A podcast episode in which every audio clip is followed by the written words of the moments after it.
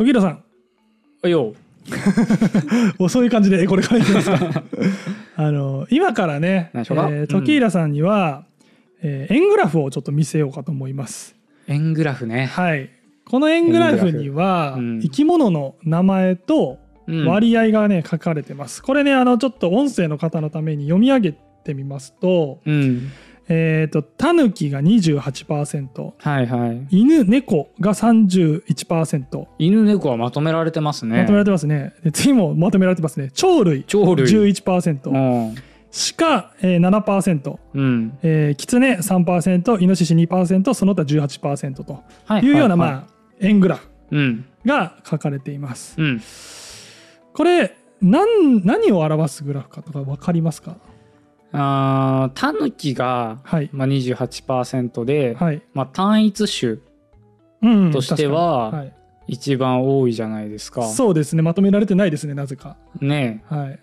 だからなんか害獣とかなんじゃないですか。かイノシシとかキツネとかもいるから、確かにね。なんか犬猫も結構なんかね野良犬とかうんうんうん。野良猫とかで、そうだねねあの狂犬病とかさ、うんうんその感染症とかもあるから、そういう害害獣というか駆除された数された数。あみたいな感じ、うん。あでもなんかいい線いってる。違うんですけど、うん。なんかそんな感じで多分ねああそうなんだ。推測してったら当たります。ちょっとヒントうん。言いますと、まあヒントになるのかな？1個目ちょっとヒント言うとこれパーセントしか言ってないですけど、うん。これ総数で言うとこれうん。7.1万件、何かの件数ですね。ああの割合を示されてます。うーんとはい。あの鹿が7%なんですよ。はいそうです。鹿が7%なのでその奈良県から、えー逃げ出した動物たちの割合。なるほど。これ大丈夫ですか？鹿60%くらいじゃないですか？本 いや鹿はもう奈良公園にいますからもうちゃんと、当まあ確かに確保されてるから。そうだから奈良から和歌山とかなるほど。三重とかに逃げ出したのがタヌキが28% そんなモニタリングしてたら面白いですけどね。まあ違います。これねう、まあそうね、最後一応ヒント言うと、これ出典元は、これ国土交通省の資料。うなんです。まあ、じゃあ答えはこのトランジションの後で話すということで、はい。一旦、はい、トランジションいきます。ということで、先ほどの答えは、円グラフでしたね。円グラフの答えはですね、えー国土交通省が管理している、まあ、直轄国道と言われる、まあ、国道ですね、国道において交通事故で死んだ動物の割合。でした。まあ言われてみればね。うん、うん。なんかタヌキ多そうなイメージあるし。タヌキ多そうなイメージあるね。うん。犬ねまあ犬猫。うん、はい。確かに確かに。そうですよね。あのまあ弦グラフ見て確かにって思われると思うんですけど、まあこれあの犬猫とか鳥類みたいななんかざっくりしたまとめ方は僕がしたわけじゃなくて、はいはい。国土交通省の資料がそうだったからあそうなんだ。なんですけれども、まあ、確かにカラスとハトとスズメとみたいな感じでこういろいろこうやっていったらまあ鳥類ってまとめるだろうし。そうだね。犬猫は確かにあのペット化されたそうかもね。逃げ出しちゃったうん。犬とか猫が、はい、そのね不幸にもうん、交通事故に遭ってしまったっていうのは、はい。まあ、確かにそこでまとめるのはまあ分かりますわね。まあそうですよね。でこれ今僕直轄国道みたいな日本語直轄国道ねを使ったんですけどあんま聞いたことないよ。これね僕もすみません知らなくて調べたんですけどもなんかどうやら国道ってね2種類あるみたいで、へえ。はい、あの直轄国道と補助国道と呼ばれるまあ2つがありますと。うん。で、まあ、国道なんで作る主体っていうのはまあ大体まあ国、まあ、国っていうかまあ国土交通省なのかな、うんうんなるんですけどその維持うんを国が、まあだから国土交通省がメインでするのが直轄国道と言われるものはいはい。で地方自治体が維持をメインでするものが補補助国道と言われるんですって。へえ。でさっきのデータはその直轄国道でだけでの、え1年間の、うんうんうんえーまあ、件数自己件数になるわけですが大体その直轄と補助の割合ってどれぐらいなんですか？気になりますよね。総延長割合とか？えっとですね、まずさっきのこの直轄国道での事故は7.1%みたいな、あなな7.1 7.1万件はい。事故が起きてるって、まあ、かなりそれだけでも多いじゃないですか。多いね。えっとですね、まず直轄国道が日本にある道路の総延長における、まあ、割合っうん。ていうのが約1.9%、うわ、少ね。えー、2013年のデータですけどこれちょっと。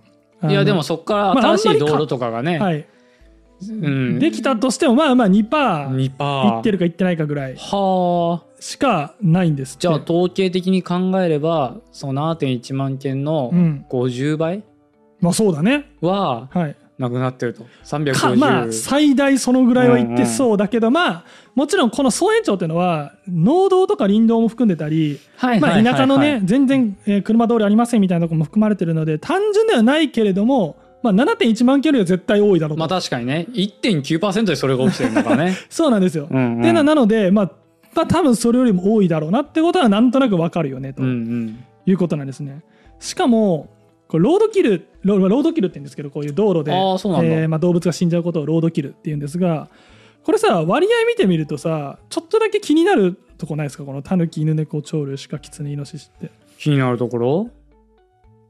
あのみんな割と大きな生き物たちが多いじゃないですか。ああ大型哺乳類とか。これ絶対カエルとか。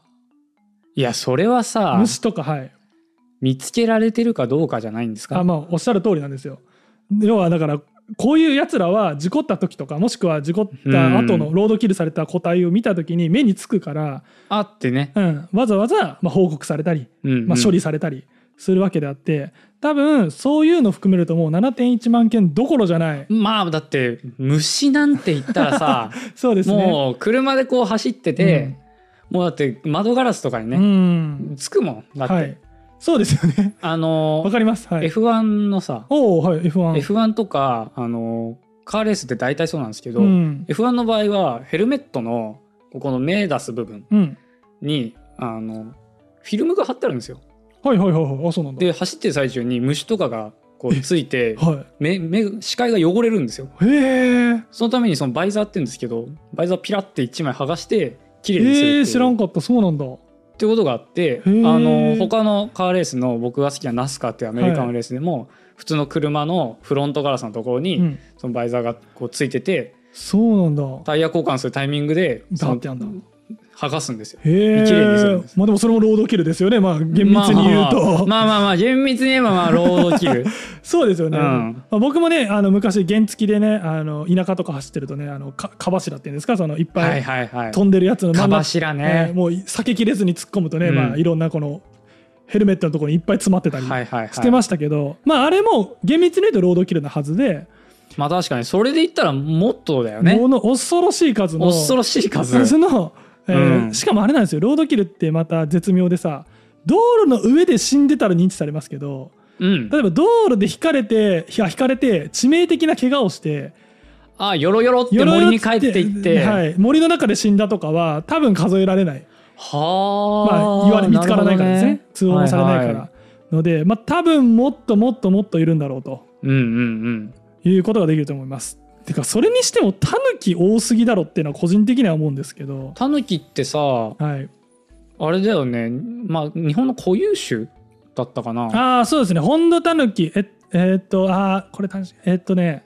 にホンドタヌキは日本の固有種？固有亜種、うんうん。あちょっと、まあ、厳密にはあれですけど、まあ、エゾタヌキとかもいたりあと、うんうんうん確か朝鮮半島とかにもいた気がするけどあまあでも、えー、こういう亜種では絶対あるはず、はいはいはい、うん、こういうしかまではちょっとすいません。うあ確かにそんなにタヌキ道路出歩いてるかなっていう印象はありますね、そうですよね。まあでもまあタヌキ こんだけ死んでるので、まあ、実際死んでるんでしょうねっていうのが、うんうん、はいあります。ということで今日はもうロードキルについて話したいと思ってるんですが。なんか最近のゆる生態学ラジオはなんか重い話題ばっかりですね。そうなんですよ、ね、なんか猫狩りとかナマコ戦争とかさ ロードキルとかさっきも何でしたっけ？はい。兄弟殺しとあか。あ兄弟殺し。そうなんですよね。ちょっと物騒な言葉がおちょちょはどうしたんですか？どこ行ったんですか？おちょちょは。いやこれは別に僕が意図したわけではなくて。再生回数が跳ねなかったから おちょちょはやめたのかな？あいやいやそれはまあでもあんのかな？なんか僕の無意識的にもしかしたらね、うんちょっとそういう正規回りしすぎたっていうのが、うんうん。なんかあった反省かもしれないんですが、まあ、ちょっと自分の今興味がこういうとこにあそうなんいっちゃってるっていうのはあまああるかもしれないですね正直。あーそうですね。僕もちょっと哲学のね、はい。台本作ろうとするとどうしても興味のドゥルーズの方にあかそうあそうですか。するので、はい。まあそうですね。僕の興味今ちょっとこういう方向に向いてるって感じなんですけども、うんまああのロードキルのねちょっとね勉強したくてちょっと本をね借りはて読んだりしてました。おどんな本ですか？野生動物のロードキル」という本でございます。いいですね。はい、えっ、とねへえんかこれ想定が面白いですね。そうそうそう東京大学出版会の、はいはいははいい。から出てるやつではいはい。結構へ分厚くいろんなのが載ってるんですけれどもこれねいね僕読んで一通り読んでみましたでうん総じて感じたことが、ーうん。あのロードキルのデータ全めちゃめちゃ少ねえなっていうことですいね。やまあそうだね。あの例えばさっきタヌキタヌキ。はい、ありましたけどタヌキはね多分おそらくあの犬猫のパーセンテージの方が多かったけどまあ多分綺麗に分割したりしたらさうん。おそらくタヌキが単一で、そうだね。ね、トップに躍り出るであろう生き物だと思うんですけどじゃあタヌキのねについての調査とかいろいろググってみたりこういう本で見たりしても例えば全国でどのぐらいタヌキが引かれているかとかうんそ。れはいろんな道路とか含めてですよとかじゃあなんとか県はどうなんだとか例えばねはいはい。どういうところでよく引かれてるんだとか奈良県ではどうなんだ。奈良県ではどうなんだとか、ねはいはいがね全然ない推計あすごく少ない材料からの推計とかはい。はありますけど幅が広かったりね、う。うんあとはタヌキだとねその意外と都市部のねあの自然科学博物館とかが、まあ、その活動の一環としてちょっとロードキルの情報を集めますとかそうなんだ。はい、そんなことやってるんだ。はい、そういうのをやってるんですが、まあ、じゃあね川崎市のなんとか地域以外のところではどうなんですかと言われると、うんうんはてっていうような、あれなんか似たような話外来種の方でもやってましたよね。外来種の影響はい、なんか賞味分かってないみたいな。ああそうですね。地区ごとのスタディはあるけど。うん。結局総括的なものにはなってないよねみたいな。そうですよね。外来そんな話ありましたよね。うんありましたね。あれはあれでしたね。例えば外来種とかでも、まあ、目立ちやすいね。哺乳類の捕食とかは分かりやすい害だから研究もいっぱい進んでたりするけど。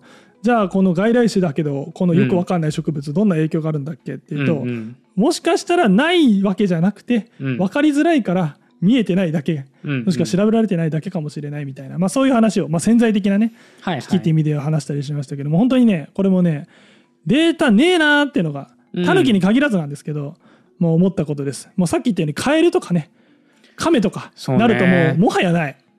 存在しない。数えることがもう難しそうだもんね。うん。まあそうですね。虫とかなるともうぺっしゃんこになってもう虫は無理よ。もう虫ってことしかわからないとかね、うんうんまあ、ただ一部のね、希少種って言われるような生き物たち。それはデータ取りますよそれはねやっぱデータちゃんと取れてたりする場合が多いですね、はいはい、まあ、僕が見た感じだと例えば奄美大島のね奄美のクロウサギうんとかね、あとは西表島の西表山猫とか、もうだって絶滅危惧種なんて言ったらさ、もうロードキルなんてもう怒ったらさ、はい。もう逮捕者でしょ。まあそうですね。た確か。えーっとねロード記録すること自体は多分単純な自損事故みたいな感じで処理かもしれないけど、どっちかっていうとあれかな事故をした人の精神的なダメージとか社会的な目とかはいはい。そっちの方かもしれないですね。多分事故っただけじゃどうにもならないんじゃないかな。あそうなんですか。希少種をあのねうん。飼育とかしてたりするとね許可なしに。ああそれは逮捕者だったりうん。しますけれども、あとはまあ対馬の対馬山猫とかまあまあそういうやつらですよね。大型哺乳類で、えーまあ、事故った時も分かりやすいしあとまあこういうやつらって今言ったの島じゃん大体。島に住んでるじゃん大体。まあ島のねまあ道路って言ったら、うん。まあ本州とかと比べると、まあ、比較的調べやすいので。あんまこういうやつらって言わない方がいいと思うんですよ、ね、ああこういう子たち。こういう子たちがね。そうそこに引っかかったよね。そう。なんかニヤニヤしてたから。うんうん。まあねまあこういうのは割とデータが揃ってたりしますが。大きいから見やすいし、うん。そもそも保護する対象だからそう。個体数の把握として、まあ必死こいてね。ね。そうやりやすいっていう、やりやすいっていうのがあるわけですよ。まあ、確かにそれで言ったらカエルの数を減らすなみたいな感じにね、うん。思ってるところが、はい、ね、あれば。あればね、カエルのね、うん。道路にあのぺちゃんこになってるカエルをこう 数を数えるみたいなあるかもしれないけど、うん、そうだね。だから、まあ、希少なカエルとかはもしかしたらしてるとこもあるかもしれないけど、うん。まあ、多分ねそんな目立って大きなねムーブメントにじゃあうんうんうん。東京とか鹿児島とか何でもいいけど本州のどこかでそういう網羅的な調査がなされてるのかっていうと、うん。なされてないんだなっていうのが、まあ、まずちょっと総じて思ったことうん。でした。まあ、ただね、えーまあ、貴重なことにと言いますか、まあ、いわゆるさっきから言ってるタヌキとかそういうのってまあ普通種とか言うんですけど、まあ、よくそこら辺にいる。数もいるし珍しくもないからまあ普通種とか言ったりするんですけど。でも確かにねタヌキ見ますよ。あ見る？タヌキと東京で？ハクビシンはよく見ます。ハクビシンいるね。東京で初めて見た僕も。あの僕大学があの東京学芸大学っていはいはいはいはい。う小金井にある大学だだはいはいはいったんですけどいましたねハクビシン。普通にキャンパス内を歩いてました。いますか？うん。いやこういういますかって言ったら僕もですねアパートがうん。えっとちょっとなんでしょうね、まあ、2階みたいになってて、うん。あの目の前にね電信柱からこのなんか電信柱が通っててその電線がこう渡ってるんだ。あるんですよね。そこをね深夜とか窓パッて開けるとそこはあの綱渡りしてるハクビシンがよくいたりするのでハクビシンめっちゃいますよね東京。なんか都市部の方が見る印象ありますよね。うん。ハクビシンはね外来種だから、うん。多分ねで多分流入元もさうん多分そのペットだとかあとはなんか博物館のわかんない動物園だとかそういう多分経路だからむしろ都会の方が多いかも。ハクビシンって外来種だったんですねあハクれ。ビシン外来種ですね。へえはい。何気に知らなかったかも。あそうか。なんか意外と意外とそうか。ハクビシン外来種意外と、はい。意外と意外とです意ね外と 意外と意外とですね。ななんかヌートリアとかもねなんか東京いるらしいに見たことはまだないけど。へえ。うん。あなんかそう高級住宅街に、うん。そうオウム？オウム。なんかどっかの家庭がはいはいはい。オウム離しちゃって、はい。捕まらなくて、はい。外で繁殖しちゃって、はい。野生化した綺麗なオウムがいるみたいな話も聞きますね。オウムもそうだね多分都会のペットから由来だから、うんむしろ都会の方がそうだ多いね。かもしれないですね普通種って今言ったように、まあ、珍しくもなんともないのでうん。あんまりねそのロードキル仮にしててもうん。じゃあ数えようとかあんまりならないなりづらいまあモチベーションが希少種とかと比べると、まあ確かにそうですね。なりづらい種なので、結構データ集まってないんですが、まあ、とあるね、えー生き物に関しては、まあ、少なくとも普通種ですねとある普通種に関しては少なくともどのくらい車と事故ってるのかっていうのがうん。割と数字として出てる、へえ、えー種がいましてなんだろそいつがですね、まあ、この後紹介したいとう。思います。先日北海道に旅行行きまして、えーいわゆるねあの釧路釧路あるじゃないですかあの道東地方っていうんですか、うん。の釧路のって言われる地域に、まあ、主に旅行行って北て、海道なのこの部分ね。あそうですそうですどれがどれだ？ここがあの知床っぽいところ。で、ここが稚内ですね。あー上の方ですね。はい、はいはい。こここら辺ですね。ここら辺ですね、はいはいはい。右、下っていうほどじゃないけどみたいな、まあ、右側ですね、に行ってまして、まあ、アカンとか言われるようなアカン湖、うん。マリモで有名なアカン湖。なんかででっかい丸芋と写真撮ったんだっけ？あそれそれそれ、ええでっかいマリモと写真撮ったみたいな。そこはしたのかうん。えそういう話をね、まあ、してたんですけどその釧路って釧路市のね市街地は結構まあ割と都会というかちゃんと発展してるんですけどやっぱ一歩ね外に外にというかは外れると、まあ、やっぱりあの僕らがイメージする広大な北海道みたいな、もうね、はい。道路も直はい線一本直線でいつまでも伸びびててみたいな、うんうんで山とか行っても全然あの街灯とかもなかったりして、暗い怖いはいね。、みたいな道が続いてるようなところで。うんで僕はあの、まあ、夜にねその赤、まあ、特に阿寒の辺りを運転してたらもうマジで本当に5分に1回ぐらいは鹿の群れがあの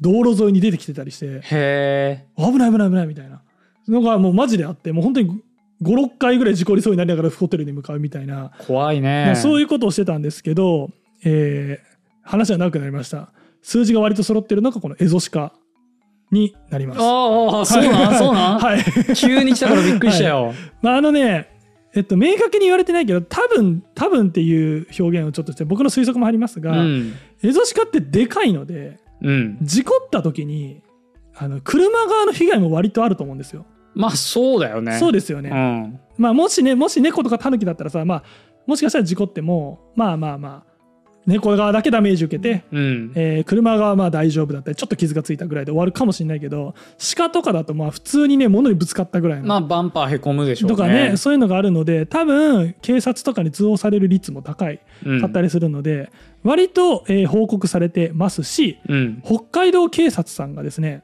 ちゃんと数字を公表してるんですよ。エゾシカとあ。の、えーまあ、事故件数エゾシカは普通種なんですか？エゾシカは、えー北海道においては普通種ですね。はいはいは。はいい、あまあもちろんねあの日本全体で言うとね北海道にしか住んでませんから、うん。えー普通種とは言えないかもしれないですけど、まあ、例えばあのキツネキタキツネうん。とかは、えー割と北海道では多分個体数もかなり多いので、えー北海道における普通種と全然言えると思いはあまはあはあ、はいそういう地域によって普通種になったり、はいそのまあ、全体で見たら希少種みたいなのんはいがそうです、あるんですね。まあねここはもう本当にすみませんエリアごとというかどうどの尺度で見るかによって変わるかもしれないですけど、まあ、さっき言ったようにタヌキもタヌキでもね世界的に見たら希少種かもしれないしとか、うんうんうん。そういうのあるかもしれないですけどまあ少なくとも北海道って割とでかい面積においてえかなり普通に見られる普通種です。2017年のちょっと例なんですけど割と最近だね。最近ですね。えっとエゾシカの車両の衝突事故。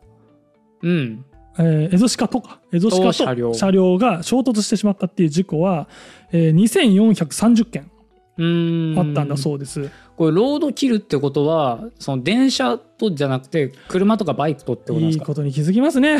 ロードキルって僕がここで言ってるのは、えー電車とか含んでないんですよ。はいはいはい。これ、線路はロードに含まないってことですね、はい、レールキルとか言ったりしますレールキルになるんだ。えへー。これちょっと余談ですけど、えうん。えーこういういわゆる広く見た時の公共交通機関とか、まあ、交通機関による動物の事故っていうのは主にまあロードキルとかとあとレールキル電車による事故、あとまあバードストライクとかで有名ですけど飛飛行機か。行機ですね。のバードストライクがまああるわけですね。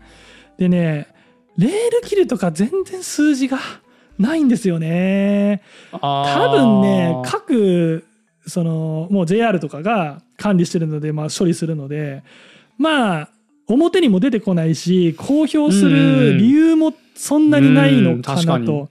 一部ねなんか大学の研究とかをあの見てるとその何年に、えーレールキルで死んだ鹿が何件いたらしいみたいなのあるけど、うんうん。まあ、そういうのも多分聞き取り調査をとかをして初めて出てきたうん言葉だあの数字だと思うのでロードキルの方がまだむしろ件数が載ってるけどデータが少ないって言ってたけど、はい、まだロードキルのが揃ってる、うんうん。あの一般人とかも通報してくれるからねむしろレールキルとかの方がわからないことが多いかもしれないですね。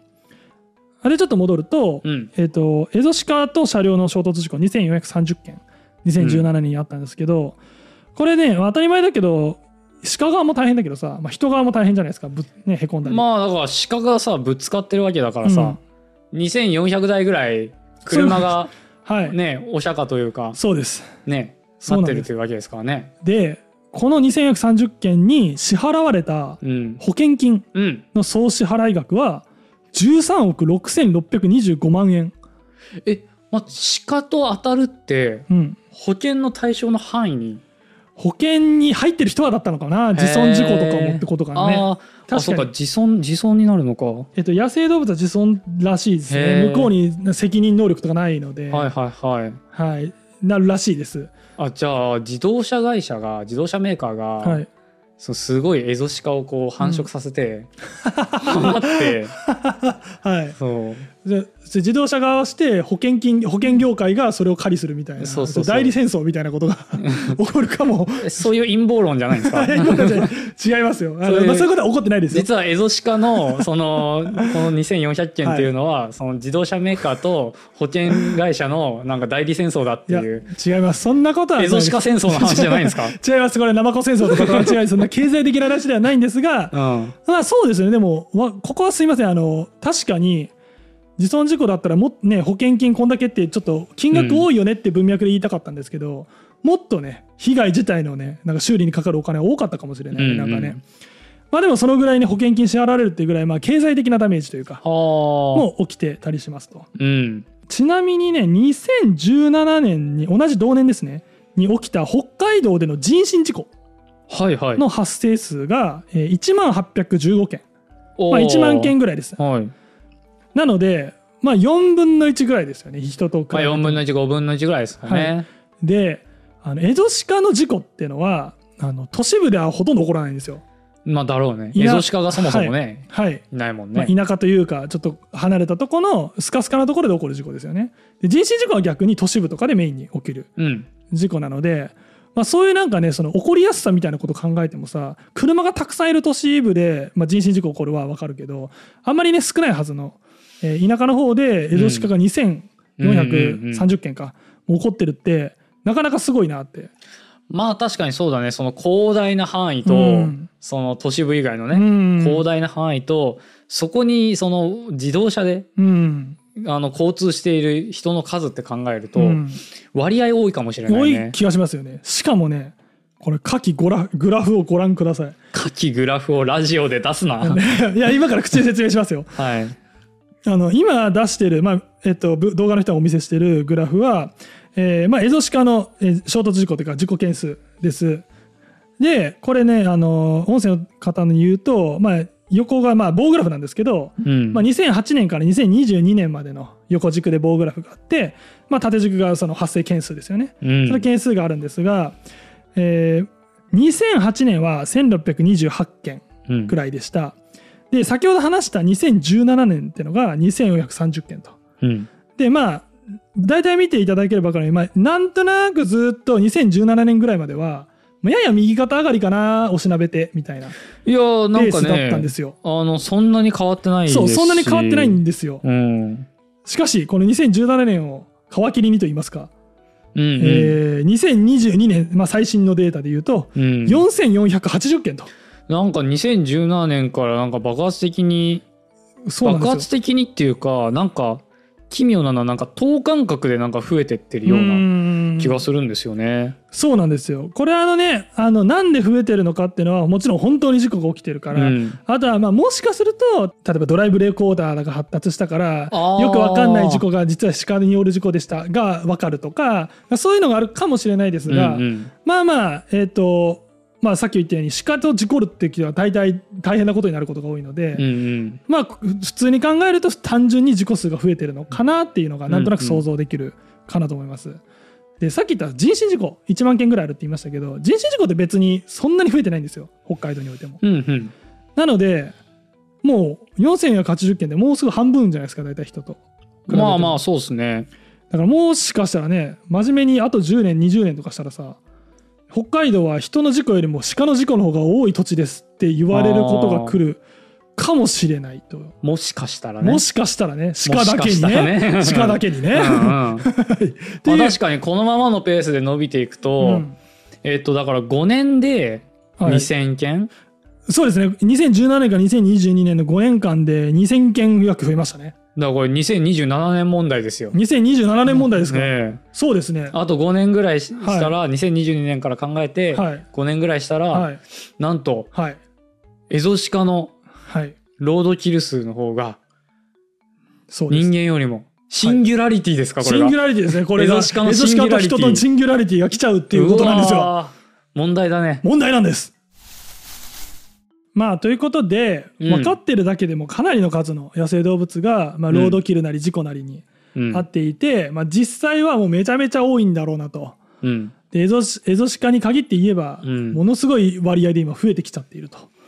なんだろうなんかそのさあの発生件数って難しいのがさ、はい、あの本当に増えてるのかそれと見るようになったから増えたのかってい。う問題がさ、あります。どどれに関してもあるじゃんか。どうしてもあります。例えばなんかねそのいじめの発生件数とかさ、よね。はい。まあ、特にそうだけど。昔ゼロだったマジかって思いますよね。うん。そうそうそう。もみ消してたんじゃねえのかって思うけど、はい、ただなんかそれみたいな感じでだんだんあれなんかエゾシカやばいぞみたいな感じになってって、ちゃんと調査したらそうでしたっていうのもそうですね。ありえなくはないからねあそこがデりえなくはないですータの難しいところですよね。難しいところです。もしかしたらね、実はね、昔はね、あの事故ったら逐一なんか隠してましたとかもありえない話でもないし、あの実はロードキルが増えてる割にレールキル減ってましたとかなんかそういうなんかそういうことが起きてるとかそういうこともありえるかもしれないので、まあうんあくまで参考値ですけども、まあそれにしても、まあ、エゾシカさっき言ったようにうん比較的5人事故した時の5人とかは少ないかなと思うので、うんあのまあまあまあすまあた少なくとも増えてはいるんだろうなと。うんいうのは分かるかなと。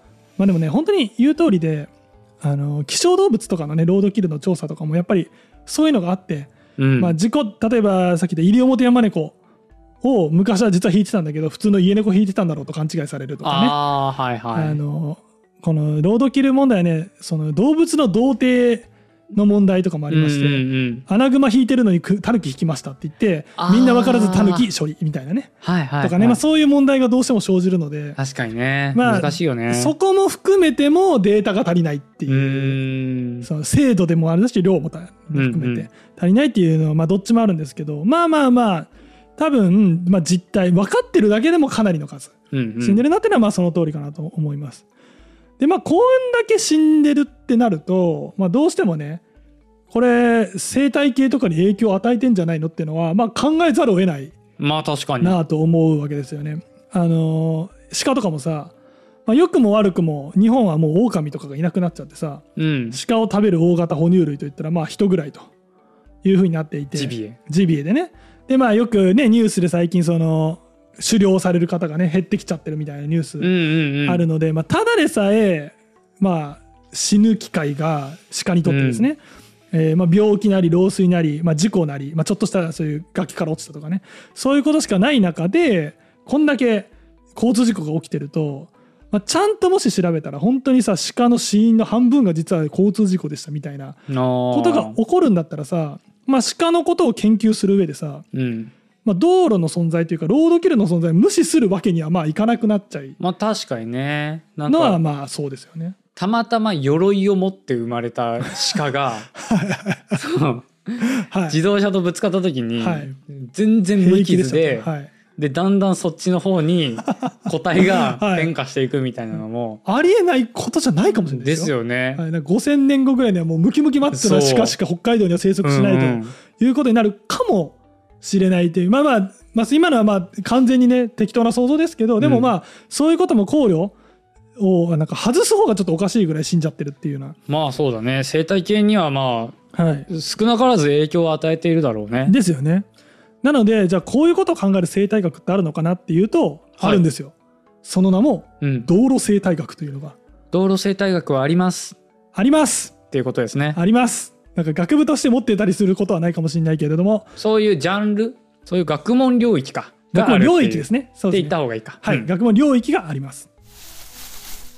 ということで、はい次回話すのがその道路生態学って何ぞというのを、まあ、めちゃめちゃざっくりとはしょってなんですが、おもろしそうですね。おそう思ってくださいます？よかった。うんあのしようかなとまあ道路生態学ってなんかね聞くと道路だけ聞くとさ、まあ、ちょっと例えばジャングル生態学と道路生態学どっちが楽しそうかっていうとさ多分生き物好きからするとジャングルの方が楽しそうなんていう直直感を持つのかなって僕は勝手にね想像してたんですが僕はニッチな学問領域の話が好きなので。そういう方には特におすすめかもしれないです、ニッチだけど今ロードキルって言ったようにの話をしたように道路生態学がね扱うジャンルって別にロードキルだけじゃないんですけど、うん。ロードキルだけ見ても結構やっぱさその死んでるその野生動物に与える影響もでかいし、うん。保険金の話とかあと車がへこむとか、うんうん。あとはじあれもあるんですよ。野生動物を引きそうになって避けた結果人が事故を起こして死んでしまうとか、はいはいはいはい。そういうこともあるんですよ全然、うんうん。で、まあ、無視できない数あるんですよね。そういう意味で言うと割と、えっと、領域学問領域としてはまだニッチかもしれないけど、うん。社会に与えてるインパクトみたいなことを考えるとうん。割とでかい。ほう領域なのかなと思うので、まあ、ちょっとそれを次回は紹介はい。したいと思ってます。で、えー今回の話はまあそれの導入というか第一編ということで、うんうん。えーオチの話何にしようと思ってロードキルにまつわる僕の思い出話をして終わりにしようかなとはい。思います。またブツって切れんのかな？あのロードキルの思い出っていうとねまあいろいろなんかか悲しい思い出かなと思うかもしれないですけど、うんまあ、悲しい思い出に変わりはないんですがあの時宏さんって赤手ガニとか弁慶ガニって言われるカニってなんか分かりますか、うん、なあ知らない。えっとですねあのまあ本州の暖かい地域かつ海が割と近い地域に住んでる方はあのねサワガニじゃないんだけどサワガニよりも一回りでかいあの結構山とかうーん。あの、まあ、川とかあの川のね中じゃなくて川沿いの崖とかうん、そういうとこに住んでるちょっとカニが大きめのカニがいるんですよ。で彼らをまあ赤手ガニとか大体赤手ガニか弁慶ガニうん。日本だとねだと思うんですがあのこいつをね知ってる方っていうかまあ田舎とかになるのかな？方はねまあご存知の方多いかもしれないですがあの夏のな、うんまあ、7月とか8月とかの大潮の日になるとですね、うん。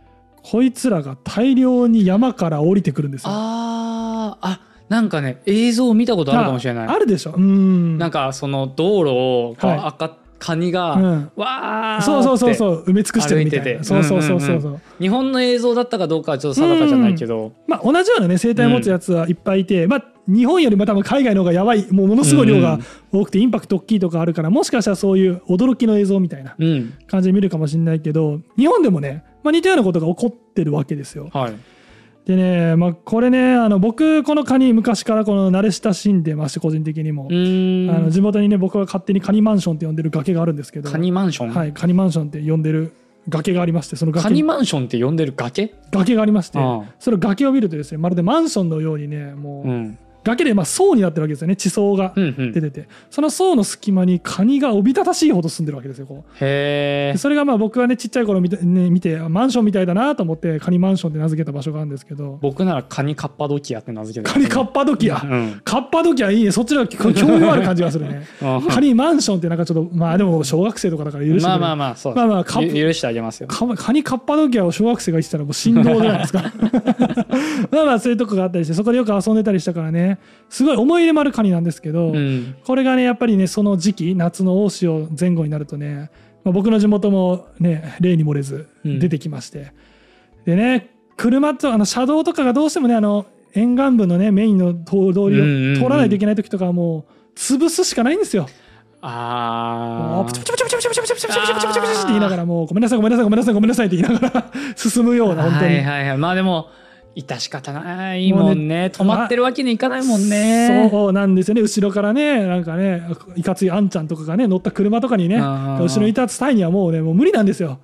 もう、まあ、止まったところでクラクション鳴らして避けてくれるかって言ったら避けてくれないしねね。もうキリがないって意味では、まあうん。もうちょっとね申し訳ないけどそういうあれつければいいんじゃないですか？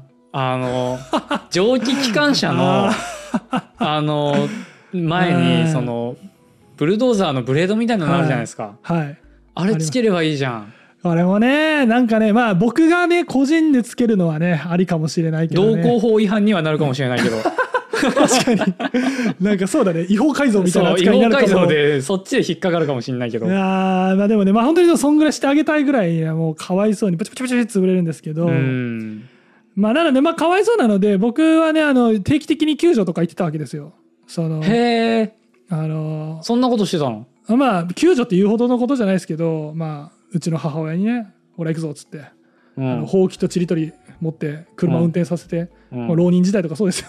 行って、えーまあ、よく惹かれスポットがあるわけですよね。はい悲しいことに、そこ行ってねあのー車が来ないうちにちりとりでこう入れてへー。カニたちをねで砂浜にファイって投げるっていうことをねまあよくやったやってたっていうのはまあいい思い出なんですけどあのまあカニもささっきの統計にも出てないけどさ、カニ出てなかったね。はい、あのその他の18%に含まれてるかもしれないけど多うん。分個体数だけで言うとももっといるはずだからね、はいはいはあの乗らない。ねでもまあ普通種っちゃ普通種なんですよ。やっぱ赤手ガニとかもよくいるから、でもねもしかするとさこの赤手ガニの生態ってまあ面白くてあの海で孵化していうん。それが、えープランクトン状態を経てカニの形になって山に登ってまたその産卵のために海に戻ってきてっていう、まあ、こういう生態を持ってるので結構その海のさ栄養分をさ山に持ち込む結構貴重な機会になったりとかさ、へまあ、逆にねそのプランクトン生活をすることでさえうん。その魚とかの餌になってたりとか、うんうん。まあ、